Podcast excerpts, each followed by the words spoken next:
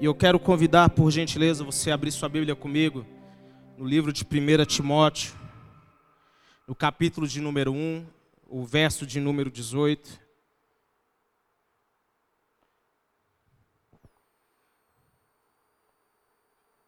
Primeiro Timóteo, capítulo 1, o verso de número 18. Se você está com sua Bíblia, abra. Se você achar hebreu, você volta algumas páginas. Tem Filemão, tem Tito. 1 Timóteo, capítulo de número 1, o verso de número 18. Diz assim: Timóteo, meu filho, dou-lhe esta instrução, segundo as profecias já proferidas ao seu respeito, para que, seguindo-as, você combata o bom combate, mantendo a fé e a boa consciência que alguns rejeitaram e, por isso, naufragaram na fé. Somente esse versículo, esses dois versículos. Feche seus olhos mais uma vez, só mais uma oração, para que nessa noite, ó Deus, tua palavra encontre cada coração e que manifeste em nós a tua vontade boa, perfeita e agradável. Espírito Santo, nós declaramos que toda fortaleza na nossa mente vai cair por terra, todo sofisma, toda resistência ao conhecimento, aquilo que o Senhor quer nos trazer, que seja vencido essa noite, em nome de Jesus. Amém. Posso ouvir um amém bem forte? Eu quero falar sobre uma batalha profética que todos nós temos que travar. Paulo ele escreveu carta, as cartas de 1 Timóteo e de Tito, mais ou menos na mesma época. Então você vai encontrar algumas semelhanças entre essas duas cartas. Nos últimos dias de Paulo na prisão em Roma, quando ele estava preso em Roma, ele escreveu a sua segunda carta a Timóteo, que foram as suas últimas palavras. Só para te situar, essa, essa, Timóteo ele é um jovem pastor que é uma pessoa muito solidária, Paulo o, o, o cita como um exemplo de pastor amoroso e cuidadoso, mas um detalhe que Paulo vai falar sobre ele é sobre a sua timidez, que ele era uma pessoa muito tímida. Então Paulo encoraja a ser alguém mais audacioso, mais corajoso.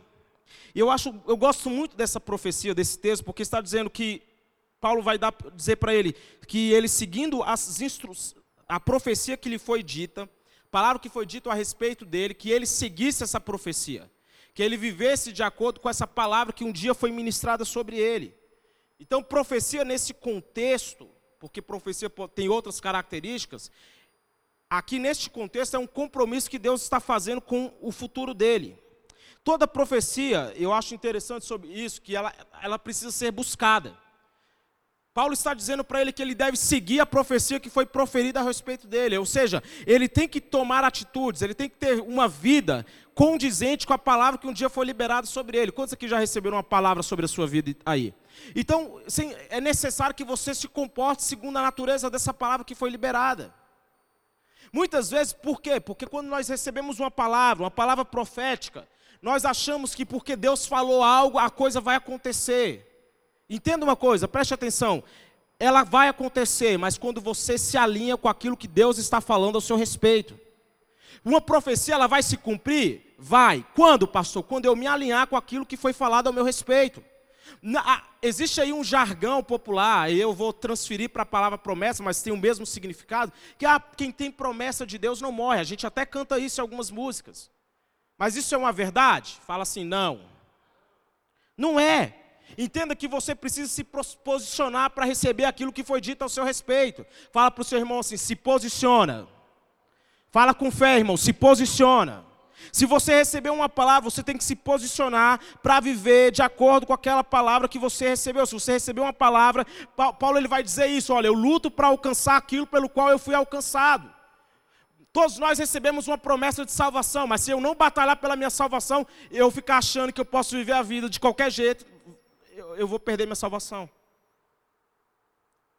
Em Hebreus, no capítulo 11, eu gosto muito desse texto, vai dizer que todos, vai falar sobre os heróis da fé, e que todos eles receberam um bom testemunho por meio da fé, no entanto, nenhum deles recebeu o que havia sido prometido.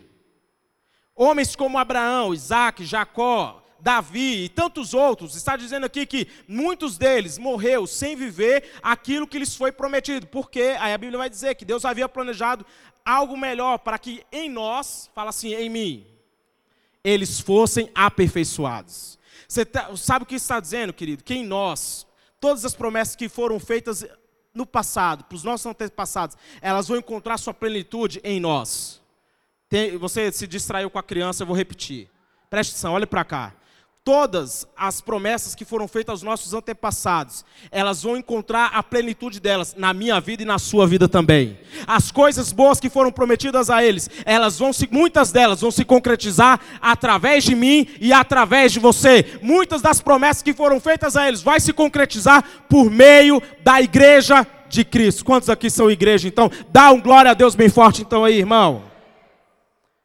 Então no texto ele vai dizer: Timóteo, meu filho, dou-lhe esta instrução, segundo as profecias já proferidas ao seu respeito. Primeiro, segue seguindo-as. Eu quero falar sobre isso, sobre você perseguir a palavra.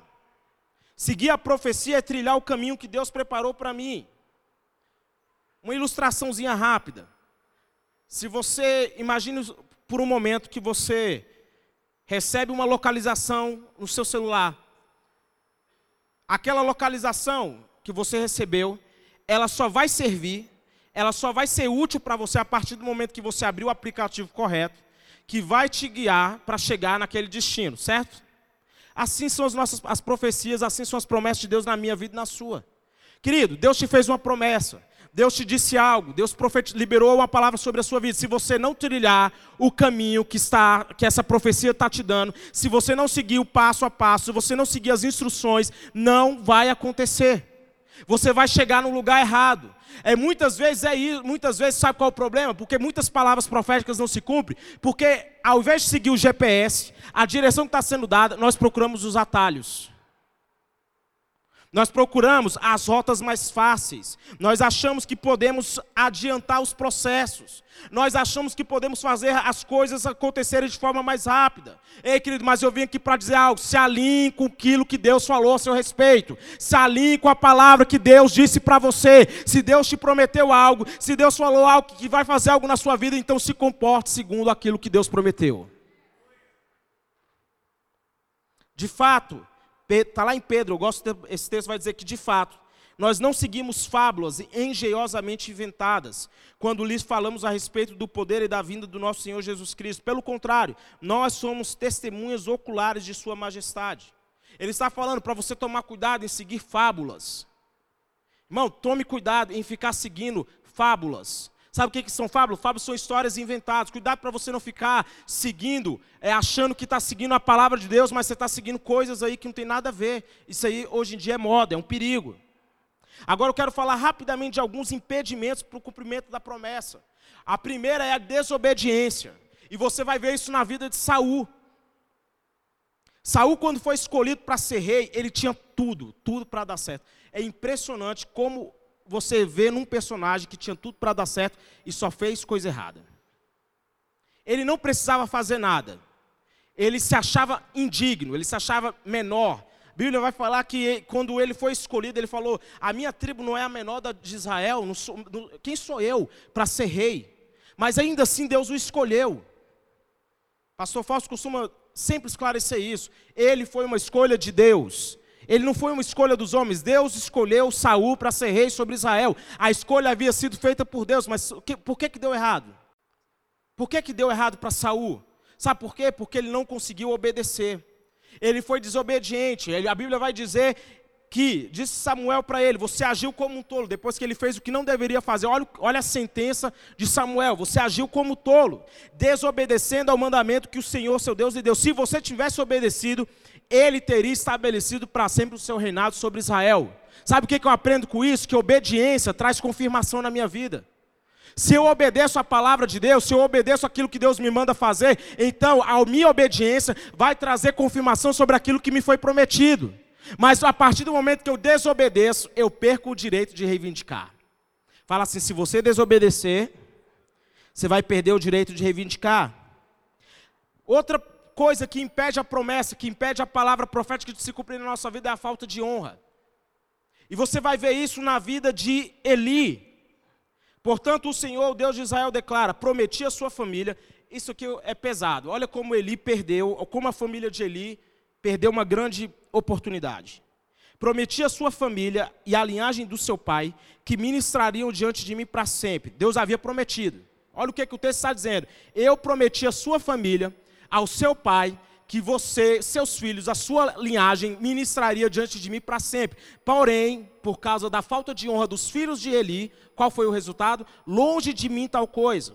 Honrarei aqueles que me honram, mas aqueles que me desprezam serão tratados com desprezo. É outro princípio que eu vou aprender que a honra, ela me habilita para viver a promessa. A desonra me tira essa habilitação. Fala assim, misericórdia. Eu não vou me desviar daquilo que Deus tem para mim. Eu não posso me desviar daquilo que Deus me prometeu. Ei, queridos, quantos aqui tem promessa? Quantos aqui tem promessa? Então, querido, não se desvie daquilo que Deus disse ao seu respeito. Não pegue atalhos, não procure atalhos, não faça as coisas achando que vai acelerar. Pelo contrário, respeite o processo. Deus te prometeu algo, acredite uma coisa, Ele é fiel para cumprir todas as promessas que Ele fez a você. Billy Graham ele tem uma frase que ele vai dizer que a palavra de Deus é a bússola do cristão. Então, se eu tenho uma promessa, eu vou seguir a palavra. A palavra de Deus vai me guiar. Essa é a primeira coisa importante que eu preciso entender sobre a palavra profética. Eu preciso segui-la. Fala assim: seguir a palavra. A segunda coisa que eu aprendo é combater o bom combate. Aqui é tão importante que nós precisamos aprender a lutar as batalhas certas.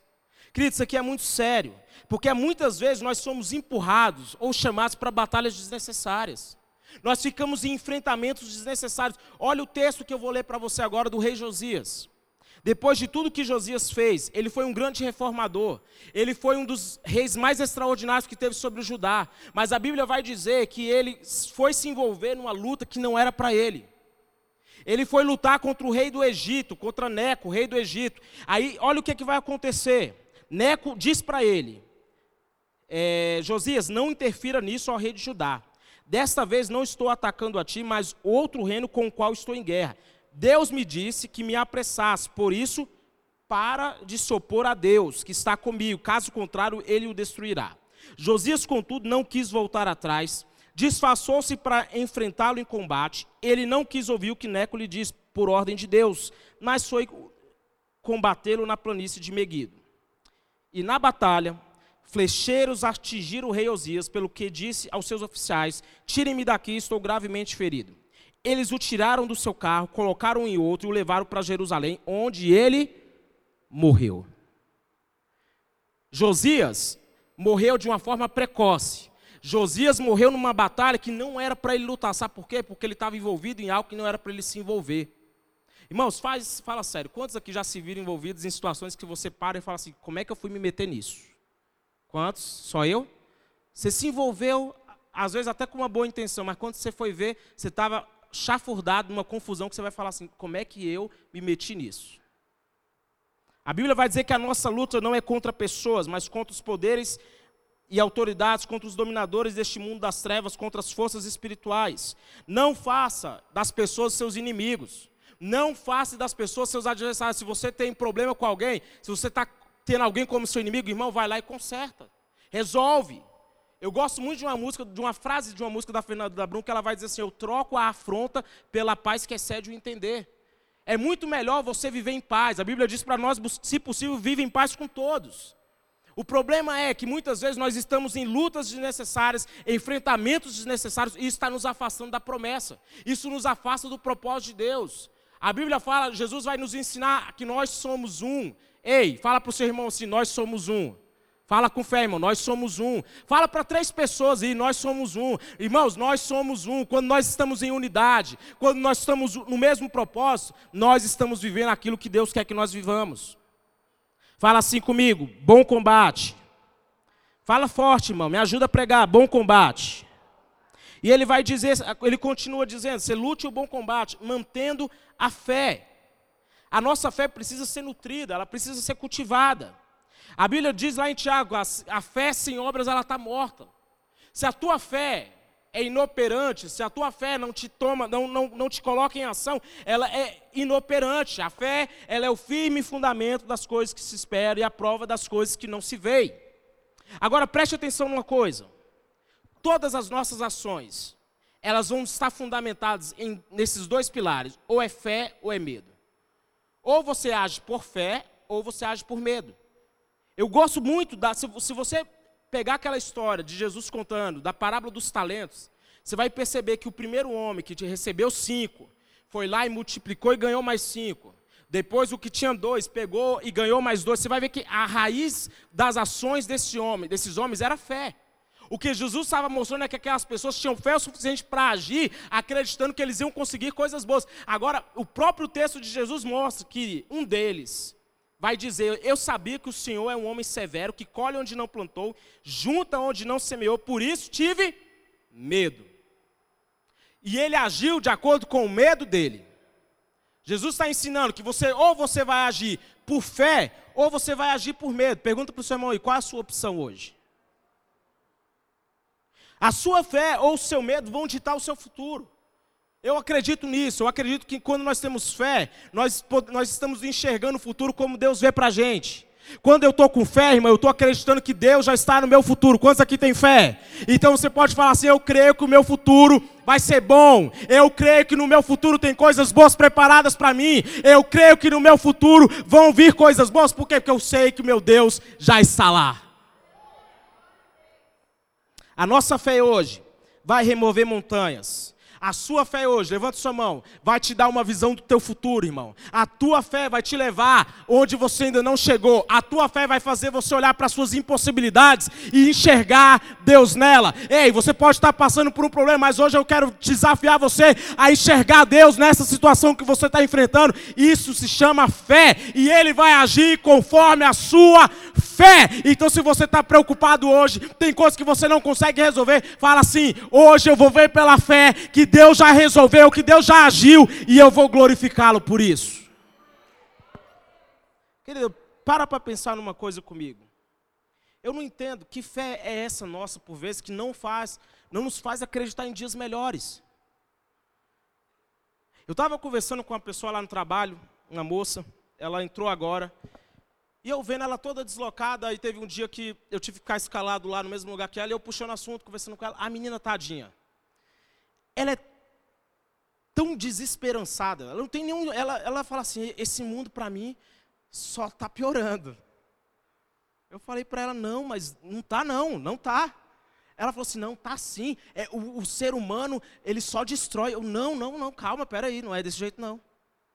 Não, mas é sim. O homem ele cria tecnologia, mas ele destrói a natureza. Eu para, menina, calma.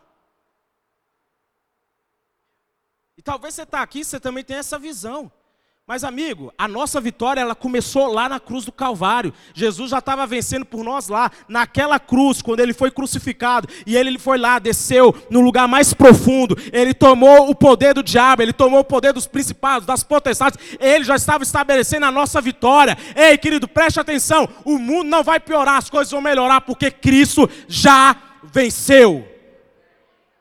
Então, eu conversando com ela, falei para ela: olha, as coisas, elas, hoje, o homem está descobrindo novas tecnologias de uma maneira que não, não, não agrida tanto a natureza. O homem tá, errou muito, errou, errou, mas ele está aprendendo a corrigir muito dos seus erros agora. Fala para o seu irmão assim, irmão, espere coisas boas para o seu futuro, por favor. Senão você, a gente está perdendo tempo aqui. E ele continua dizendo, mantendo a fé e a boa consciência. E boa, aqui do grego, é ágatos, que é um adjetivo que significa bom, proveitoso, honesto e reto. E essa palavra vai aparecer no Novo Testamento 103, 103 vezes. A consciência é a nossa capacidade de discernir as coisas boas ou ruins. Quando você tem uma consciência, você sabe o que é bom, você sabe o que é ruim. Isso chama consciência, quando você tem, você é capaz de ter uma percepção moral das coisas. Essa é uma figurinha batida, eu sempre falo isso, mas é tudo o que Salomão nos ensina ao dizer que os nossos pensamentos nos definem, que assim como você pensa na sua alma, você é.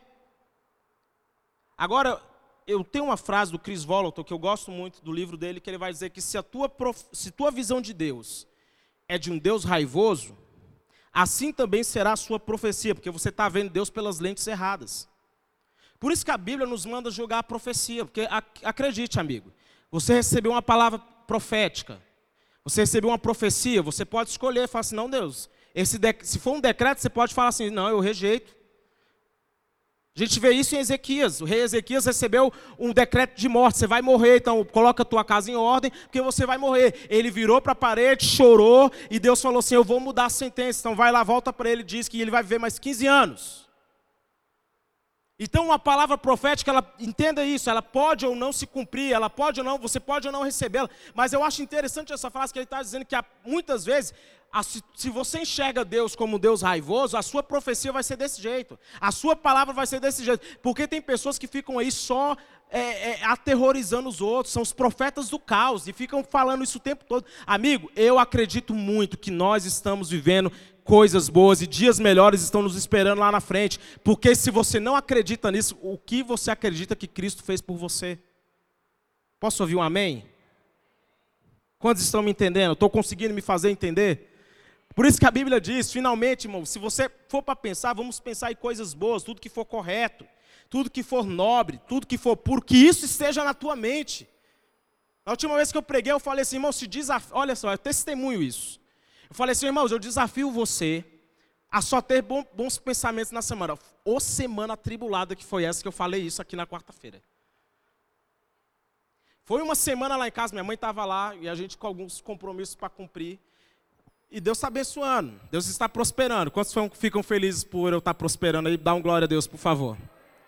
Só que esse, essa semana em si foi uma semana assim de que a, a gente com, com, alguns pagamentos para receber, a Lígia com alguns, alguns clientes para pagá-la, e a coisa enrolando. Cliente que nunca atrasava, resolveu atrasar. Cliente que sempre pagava certinho, falou, não, eu, a, Lígia, espera um pouquinho que esse mês eu tive um problema. E a gente com visita em casa. A sogra dela. Então vocês imaginam como é que ela estava calminha, relaxada. Vocês não conhecem a Lígia, tá, gente?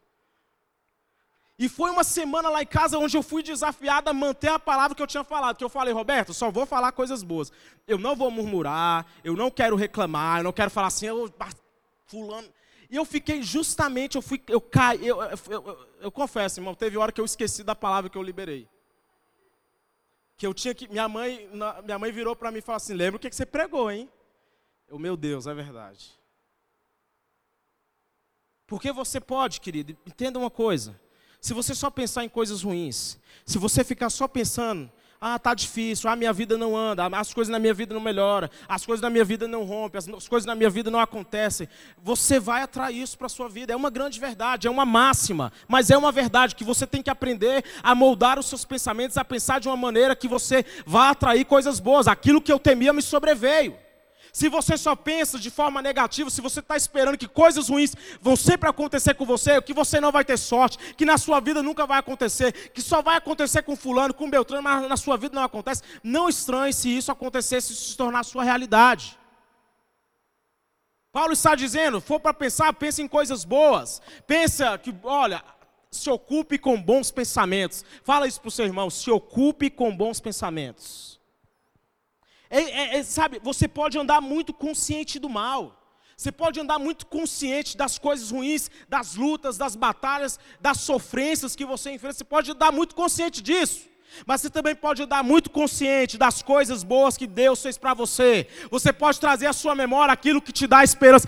Tem coisas boas, tem coisas que você pode trazer à sua memória aí, querido, que te dá esperança. Então levanta a sua mão e glorifica Ele por isso. Se você tem coisas boas para pensar, para lembrar de coisas que Deus já fez, livramentos que Ele te deu, coisas que Ele cumpriu na tua vida, então traga isso à sua memória e fala assim: Eu acredito que aquele, o mesmo Deus que agiu no passado, é o Deus que vai agir novamente. O mesmo Deus que fez fez na minha vida há três anos atrás é o mesmo Deus que pode fazer de novo. O mesmo Deus que fez pessoas, os cegos enxergarem, Ele pode fazer de novo. O mesmo Deus que tirou pessoas da dívida, Ele pode fazer de novo. O mesmo Deus que tira o homem do monturo e o faz se assentar com os príncipes, esse é o meu Deus. Eu quero concluir. Repetindo, a primeira coisa é perseguir a palavra profética que você recebeu. Você precisa se aliar com aquilo que Deus disse ao seu respeito. Uma promessa ela precisa ser seguida, ela precisa ser batalhada, ela precisa ser conquistada. Para quê? Para que aquela palavra profética se torne a sua realidade. Assim, e como eu aplico isso? É você se alinhando. É você falando assim: eu vou viver minha vida de acordo com aquilo que Deus me prometeu. Querido, eu tenho promessas para minha vida. E eu estou batalhando para viver essas palavras que foram liberadas sobre a minha vida. Eu preciso lutar para que aquelas palavras se tornem verdade. Eu preciso me alinhar, eu preciso decidir, falar assim, eu quero viver exatamente o que o Senhor me prometeu, me mostra o caminho, o que, que eu preciso fazer. Mas para isso você precisa, como eu falei, ó, a segunda coisa é combater um bom combate. E todos os dias nós somos empurrados para distrações. Todo dia nós somos empurrados para lutas desnecessárias, para situações das quais você fala assim: para que, que eu estou envolvido nisso? Ei, querido, se recuse a viver em batalhas desnecessárias. Jesus dá um conselho dizendo que se você está com a sua oferta diante do altar, se lembra que o seu irmão tem algo contra, contra você, vai lá, deixa a sua oferta do altar, reconcilia com seu irmão, volte e apresente a sua oferta. A terceira coisa é manter a fé. Fé, como eu falei, é o firme fundamento. Agora eu te pergunto: se a fé é o firme fundamento, se esse fundamento se destrói, qual vai ser o resultado da sua casa? Se a Bíblia está dizendo que a fé é o firme fundamento das coisas, daquilo que eu estou esperando, se, se, sua fé está abalada, se você está sem confiança, se você não acredita em Deus, me diz como você vai conseguir manter uma visão, uma confiança de que Deus pode agir. Guarde a sua fé. Então proteja a sua fé. Ah, proteger a minha fé, como é que eu faço isso? É, é, querido, é vida de oração. É através da palavra, é se santificando, é se alimentando. Se você não, a fé vem pelo ouvir, ouvir a palavra de Deus. Se você não se alimenta dela, ela é o único alimento para a sua fé, ouvir a palavra. E quarto, tenha uma boa consciência. Pense em coisas boas. Seja otimista. Não permita que nenhuma raiz de amargura brotando vos perturbe, contamine também a muitos. Querido, nada pior do que a amargura. Nós estamos em 2018. Mês que vem vai faz, vão fazer três anos que nós estamos aqui. Três anos. E você veio aqui num culto de quarta-feira querendo receber algo, algo para você. Mas hoje eu quero fazer algo. Quero desafiar você a sair do seu lugar. E nessa noite eu quero desafiar você a orar para que todas as palavras proféticas que foram liberadas sobre, pra, sobre esta igreja, desde o momento que nós viemos para cá, que nós possamos alcançar essas palavras proféticas. Muitas palavras foram liberadas para nós, muitas, muitas. Deus nos prometeu coisas grandes para esse lugar e nós acreditamos que Ele vai cumprir essas coisas grandes que Ele um dia prometeu para nós. Como Ele vai fazer isso? Através da sua vida, é através da minha vida. Eu estou orando muito por algo. Pode vir para o altar, gente. Pode vir para o altar todos. Pode encostar no altar. Mas eu queria você numa posição de guerra. Sabe, queridos, eu disse, eu queria dizer algo. Eu estava dizendo. Eu acredito muito que Deus quer levantar para nós aqui uma liderança muito forte nesse lugar começando dos pastores, até cada diácono, cada obreiro, cada colaborador que está aqui, vão ser de pessoas empoderadas, cheias do Espírito Santo. Pessoas que vão, sabe, influenciar, que vão ser usadas, que vão ser um instrumento poderoso, que não vão se conformar em, em, em ficar parado, em ficar com seus dons adormecidos, mas que elas vão ser, vão usar plenamente aquilo que Deus lhe deu. Paulo ele vai dizer para Timóteo: Olha, Timóteo, você precisa batalhar pela palavra que você recebeu. Você precisa lutar, querido. Nós precisamos lutar. Nós precisamos batalhar. Nós queremos que essa igreja cresça, que esse ministério cresça, que o evangelho seja pregado. Então nós temos que batalhar. Você não pode ficar num, num, ponto adormecido, num ponto esperando que algo aconteça. Ei, querido, se coloca hoje para a batalha se coloca hoje para a batalha fala: Senhor, eis-me aqui, eu estou pronto para lutar. Eu estou pronto para cumprir o meu chamado. Eu estou pronto para ser usado por ti. Eu estou pronto para ser usado como instrumento. Eu estou pronto para usar os meus dons de uma maneira que o evangelho seja levado a lugares que ainda não foram levados e que este lugar, meu Deus, esteja cheio de pessoas cheio de pessoas sedentas. Senhor, a minha oração é para que as palavras que foram liberadas sobre nós, desde o dia que nós colocamos a planta dos nossos pés nesse lugar, nós queremos nos alinhar com essas palavras, nós queremos perseguir aquilo que nos foi prometido, nós queremos ver, Senhor, se cumprindo em nós as promessas que o Senhor um dia nos deu, o Senhor nos prometeu, o Senhor nos prometeu e nós reivindicamos isso. Começa a reivindicar aí, meu irmão. Começa a reivindicar, fala: Senhor, eu quero viver. Senhor, eu quero viver. Senhor, eu quero viver, eu quero ver as Suas promessas, eu quero ver as, suas, as palavras que foram liberadas sobre a minha vida se cumprindo, eu quero ver as palavras que foram liberadas sobre a minha vida se tornando uma, a minha realidade.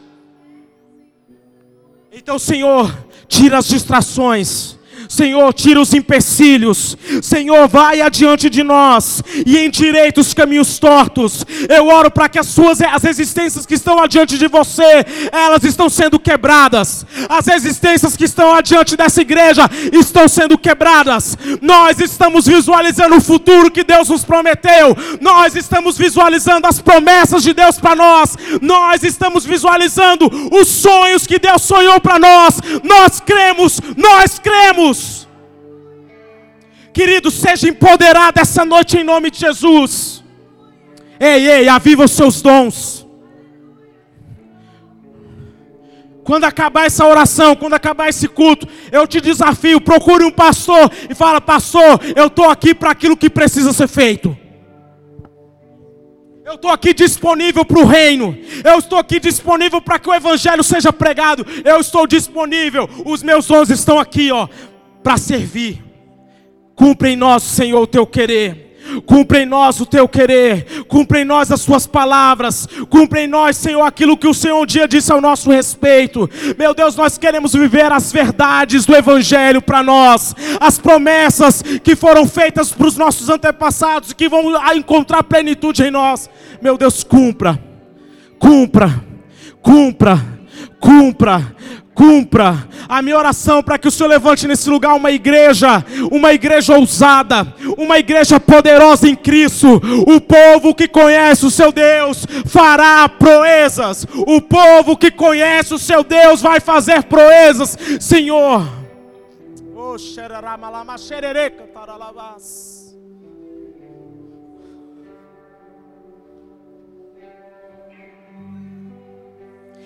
em um momento Paulo vê a necessidade de dizer para Timóteo: Timóteo, aviva o dom que há em ti.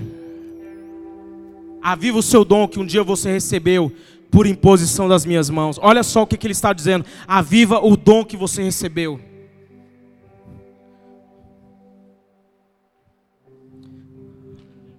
Como é que está o seu dom aí, irmão? Como é que está o seu dom?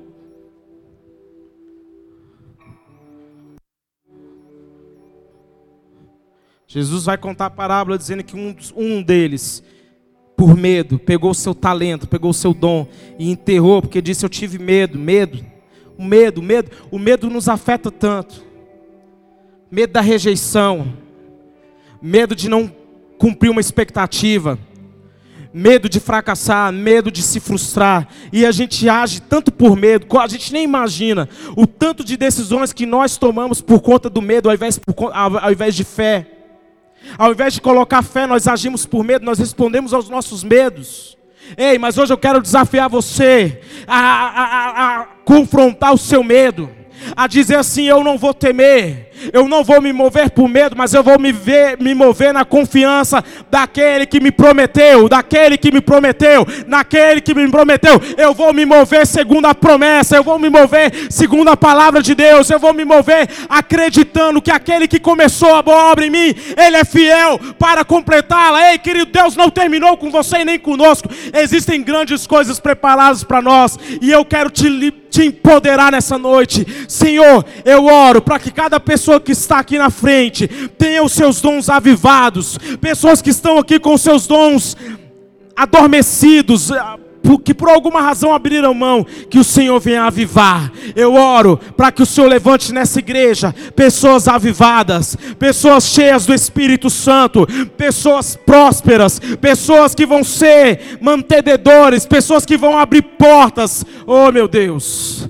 Eu oro para que neste lugar o Senhor levante, multiplique essa liderança, multiplique a liderança dessa igreja, multiplique as pessoas. Nós queremos almas, nós queremos almas, nós queremos essa cidade, nós queremos Vicente Pires, nós queremos a Vila São José. Levante suas mãos, levante suas mãos para essa cidade, levante, levante, reivindique essa cidade, reivindique essa cidade. Reivindica as famílias que estão nessa cidade. Taguatinga, QNG, eu nem conheço todas as quadras aí. Taguatinga Norte, Vicente Pires, Águas Claras. Reivindica, querido. Reivindica. Fala assim: nós queremos nós queremos, nós queremos, nós reivindicamos, nós clamamos por vidas, nós clamamos por pessoas, nós clamamos por uma igreja avivada, por uma igreja de pessoas cheias do Teu Espírito Santo. Pai, nós reivindicamos as famílias dessa cidade. Que o Senhor venha salvar, que o Senhor venha agir e que nós sejamos, ó Deus, um instrumento em tuas mãos, para que o Senhor cumpra plenamente em nós a tua vontade. E eu concluo, Senhor, dizer, pedindo que possamos lutar as batalhas que o Senhor nos chamou para batalhar, que possamos entrar na terra da promessa, e ainda que tenham sete nações maiores, nós vamos viver a vitória que o Senhor nos prometeu. Aplauda bem forte ao Senhor nesse momento. Aleluia.